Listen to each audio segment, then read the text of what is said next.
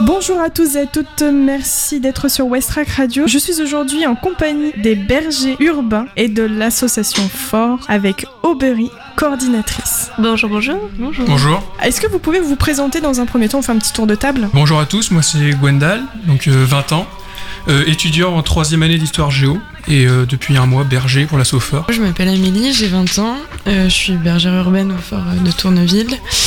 je prépare à côté un concours de police que je passe en septembre. du coup, voilà.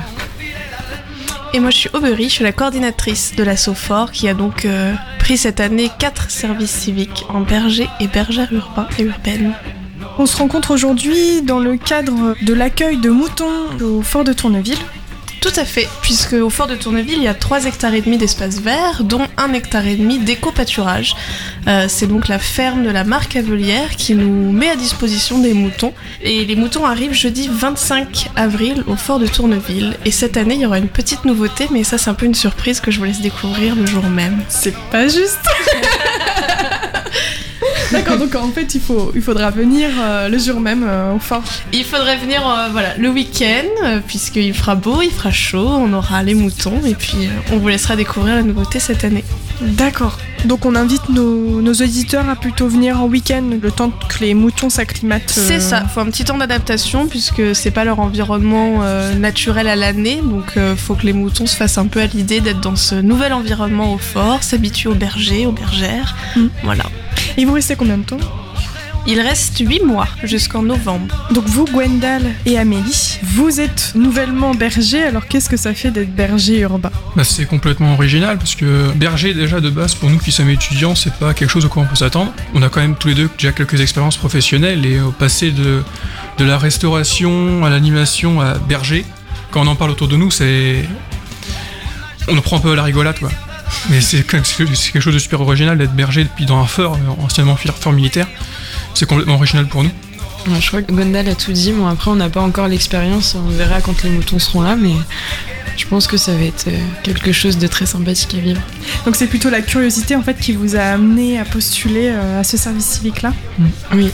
Bah, berger urbain sur le site du service civique, c'est assez rare quand même de voir ça. Surtout berger dans Berger tout court, c'est déjà original, alors berger urbain en plus. Euh. Il y a du concept derrière tout ça. Euh, du coup, ça fait un mois que vous êtes au fort de Tourneville. Qu'est-ce que vous faites? Euh, ben, On s'occupe de l'éco-pâturage de l'enclos pour que les moutons arrivent et soient accueillis comme il se doit. On s'occupe aussi du jardin forêt, qui est un jardin partagé où euh, on a planté euh, quelques arbustes, on a bâché, on a fait une extension pour que les gens puissent venir planter euh, ce qu'ils veulent et, voilà. Est-ce qu'on peut toucher les moutons si on vient au fort? Grosse bah, question. Bah oui. Normalement oui on peut, mais après le, le but de, de l'éco-pâturage c'est pas non plus de, de, faire un parc zoologique. C'est surtout pour l'aspect écologique, pour que les moutons puissent s'occuper de l'espace après, ça, ça, rend le fort aussi beaucoup plus attractif. Nous, on a déjà des gens qui viennent nous voir depuis une quinzaine de jours pour voir les moutons ou voir les pandarous. Il y a pas quoi. Moi aussi, je me suis fait avoir pour les pandarous. Donc voilà, ça, va rendre l'espace un, peu plus familial.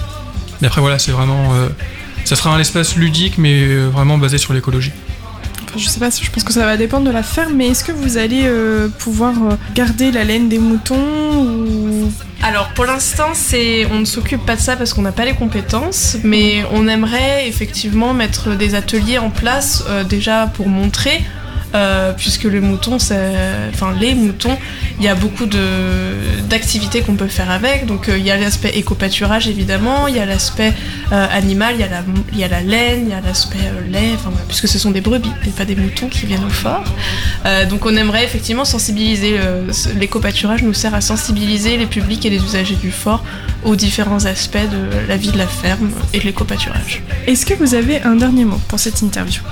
Venez nombreux euh, cet été euh, jusqu'au mois de novembre pour voir les moutons. On sera là pour euh, partager notre expérience avec vous. N'hésitez pas aussi à, venir visiter, à nous parler. On mange personne encore. Et bien si vous venez, n'hésitez pas surtout à poser des questions, puisque les bergers et les bergères sont aussi là pour vous renseigner et faire de la médiation. Donc si vous avez des questions, n'hésitez pas. Je vous remercie à tous. Merci. Merci.